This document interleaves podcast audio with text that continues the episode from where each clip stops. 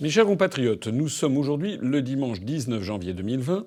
Je voudrais vous parler de cette euh, investigation conduite par euh, France Info euh, sur le fameux grand débat national qui avait été conduit par Emmanuel Macron pour tenter de résoudre, paraît-il, la crise des Gilets jaunes. Vous vous souvenez, c'était au début de l'année 2019, il y avait eu deux mois de prise de parole pour ce grand débat national on avait dit dans tout le pays qu'il fallait écouter les Français en totale transparence. C'était les promesses qu'avait faites le gouvernement. On avait convoqué des citoyens un peu partout. Ça avait commencé, vous rappelez-vous, par cette réunion où Macron soi-même s'était rendu en Normandie, dans un petit village dont le nom était long et était assez difficile à mémoriser. Euh, il avait parlé dans une espèce de discours à la Castro, en bras de chemise, ça avait duré 4 heures, 5 heures. Il s'était adressé avec, il y avait les maires qui étaient là, euh, les élus locaux qui étaient ébobis de voir euh, le président de la République s'agiter, faire des effets de manche, et ci et ça.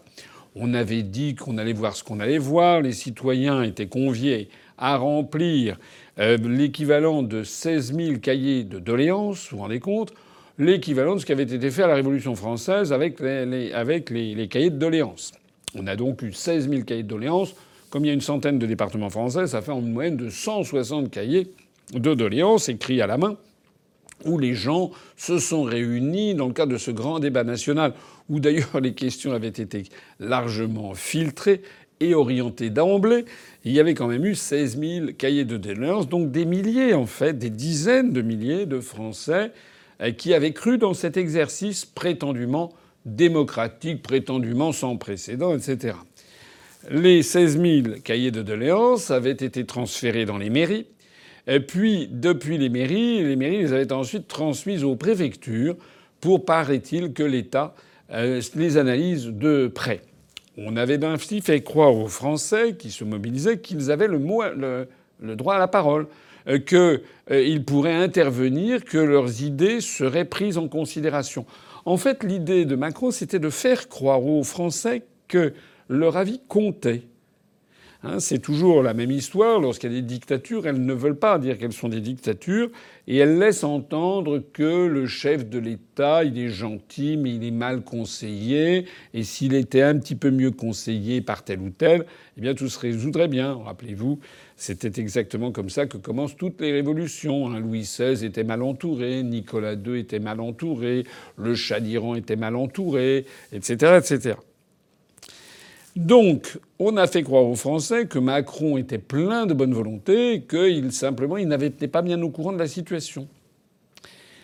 Alors les 16 000 cahiers de doléances, dedans on imagine qu'un certain nombre de gilets jaunes se sont exprimés, dans lesquels ils ont dit qu'ils refusaient euh, la fermeture des services publics en zone rurale, qu'ils refusaient des augmentations trop importantes de taxes, notamment sur l'essence, du fait de la désertification des euh, petits villages, et donc il faut désormais prendre sa voiture pour aller faire ses courses. Je suppose qu'un certain nombre d'entre eux avaient également euh, protesté contre la remise en cause du droit du travail, protesté contre les premières attaques que contre les retraites, protesté euh, contre les atteintes aux libertés publiques et individuelles, contre les atteintes au droit de manifester. Voilà tout ce qui avait dû être transmis dans ces cahiers de doléances. Et certains avaient certainement dû également demander une augmentation du niveau de vie, puisque de moins en moins de Français parviennent à joindre les deux bouts, et beaucoup de ménages commencent à être euh, à regarder sérieusement l'état de leurs finances à partir de la moitié du mois. Voilà tout ce qui avait dû être mis. Résultat des courses. Et c'est ce que nous a appris France Info. Les 16 000 cahiers de doléances, leur contenu qui devait être mis en ligne sur informatique n'a jamais été mis en ligne. Paraît-il que ça posait des problèmes techniques parce qu'il y avait trop de choses. on aurait pu l'anticiper. Et à ce moment-là, si on l'avait anticipé, si on n'avait pas les moyens de mettre ça en ligne techniquement, il ne fallait pas le promettre. Et puis, euh, surtout, ce qu'a découvert euh, France Info, c'est que bah, les cahiers de doléances, ils ont purement et simplement disparu. Voilà. Ils sont allés mener leur enquête dans la Creuse on ne sait plus où ils sont passés. En gros, j'ai l'impression qu'il y en a un certain nombre qui sont passés directement dans la benne à ordures. Voilà. Ça veut dire quoi? Ben, Ça veut dire que Macron a enfumé les Français. Il les a pris pour des imbéciles. Voilà. Il a fait croire qu'il allait tenir compte de leur avis, alors qu'il est le premier à savoir que avis compte pour du beurre. La seule chose qui compte, ce sont les directives imposées par la Commission européenne à Bruxelles sur le fondement des traités européens, ce sont les injonctions venues de la Banque centrale européenne, et puis ce sont les euh, prises de position politiques, géopolitiques, diplomatiques et militaires de l'OTAN prises depuis, prises depuis Washington. C'est la seule chose qui compte. Alors, le problème de M. Macron, c'est que euh, ne, disons les mots. Je vais parler un petit peu cru pour une fois. Euh, il prend les Français pas seulement pour des imbéciles, il les prend pour des cons. Voilà, c'est ça son truc. Et il croit que ça ne se voit pas. Le problème, c'est que ça se voit.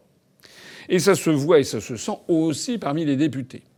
Parce que ce que l'on a appris par une enquête du Parisien il y a quelques heures, c'est qu'il y a de plus en plus de députés fantômes parmi les députés En Marche.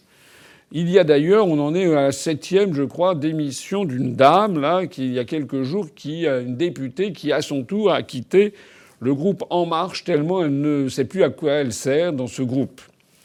Le groupe des députés En Marche compte actuellement, semble-t-il, je crois, 303 députés. Et Le Parisien a publié une étude en allant d'ailleurs interroger les différents députés En Marche en leur posant des questions, en menant sa propre enquête. Semble-t-il que sur les 303 députés en marche, il y en aurait la moitié, environ 150, dont on n'aurait plus la trace. Ou en tout cas une grosse centaine euh, qui ne viendraient plus. Voilà, tout simplement. Et donc quand on demande à leurs collègues, ils se rappellent quand est-ce qu'ils l'ont vu la dernière fois. Et pourquoi ça? Ben Parce qu'ils interrogent certains députés qui avouent sans embâche qu'ils ne servent à rien. Il y a une députée, je crois une agricultrice, qui dit qu'elle préfère être dans sa circonscription et s'occuper des problèmes concrets de l'agriculture plutôt que de venir à Paris au Palais Bourbon assister à une réunion générale où il y a 300 députés, où on fait, dit-elle, un bavardage de deux heures qui ne sert à rien. Qui ne sert à rien. La quasi-totalité des députés En Marche ont compris qu'il ne servait strictement à rien, qu'à venir mettre un bulletin pour voter ou plus exactement en appuyant sur un bouton, comme c'est à l'Assemblée nationale, pour voter des lois, et puis c'est tout. Qu'on ne leur demande jamais leur avis. Que lorsqu'ils formulent un avis différent, d'ailleurs, il n'est jamais suivi. Et pour cause, puisque de même que Macron n'écoute pas les Français, il n'écoute pas non plus leurs députés. La seule chose qui est imposée à Macron par l'oligarchie, c'est de respecter les directives venues de Bruxelles, de Francfort et de Washington. Alors donc, euh, tout ceci a quand même un coût un coût social et politique. Et j'avoue que j'ai été très impressionné samedi de la semaine dernière lorsque je suis allé assister dans les rangs du public euh, et de loin aux manifestations qui ont eu lieu du côté de la place de la République et du boulevard Beaumarchais dans l'Est parisien. Euh, dans le boulevard de Magenta, j'ai assisté à une scène qui m'a beaucoup troublé, où il y avait une plusieurs dizaines de véhicules de, de, police et des policiers qui étaient euh, à pied à côté de leur véhicule de police. Et il y avait quand même une certaine foule qui était massée sur les trottoirs et qui les insultait copieusement, euh, ce qui euh, n'est pas bon. Normalement, les forces de l'ordre devraient être respectées par la population, à condition évidemment qu'elles n'obéissent pas à des injonctions venues de Castaner, et qui en fait parfois aux yeux du public, et qui les transforment en des forces de l'ordre qui euh, blessent, mutilent, éborgnent, etc. Il y avait donc une tension palpable, mais très désagréable, euh, ce soir-là, à Paris, et qui pouvait laisser craindre les pires débordements. C'est ce qui risque d'arriver. Si Macron persiste à n'écouter personne, si Macron persiste à croire que c'est aux Français de lui obéir et non pas à lui d'obéir aux Français, si Macron continue à ne faire en sorte qu'il ne fait que mettre en, en œuvre les directives de Bruxelles, de Francfort et de Washington, eh je crois qu'il y a un véritable risque de radicalisation de l'opposition, des oppositions, de la colère des Français, qui pourrait même déboucher sur des dérapages d'une grande violence. Il y a quelques heures d'ailleurs, hier, Macron et Madame Trogneux, son épouse, se sont rendus au théâtre des Bouffes du Nord et je crois que c'est sans précédent dans l'histoire de la République. Le théâtre a été euh, très rapidement encerclé par des dizaines et des dizaines de manifestants. Il a fallu que les CRS interviennent pour exfiltrer Macron. Et ceux qui ont un petit peu une mémoire historique n'ont pas pu ne pas songer à l'exfiltration du couple Ceausescu, Nicolas et Elena Ceausescu, euh, du palais présidentiel de Bucarest au moment où la révolution a abattu le régime tyrannique de Ceausescu en Roumanie, ça avait un petit peu ce parfum-là. Moi, je crois que M. Macron serait bien avisé d'arrêter de prendre les Français pour des imbéciles et qu'il devrait présenter sa démission devant les Français compte tenu de la situation épouvantable dans laquelle il a plongé la France. Car je crois qu'on a rarement vu, peut-être jamais vu, depuis 1945, un tel degré d'exécration de la population contre le chef de l'État. Et comme Macron, bien entendu, ne présentera pas sa démission, j'invite une nouvelle fois tous les parlementaires d'opposition à présenter l'article 68 de la Constitution, à présenter une motion de destitution de président de la République. Je les renvoie au dossier que nous avons mis en ligne depuis maintenant plus d'un an. Plus que jamais, le lancement de la procédure de destitution de Macron s'impose. Vive la République malgré la caricature infâme que Macron et sa bande en font. Vive la République et vive la France.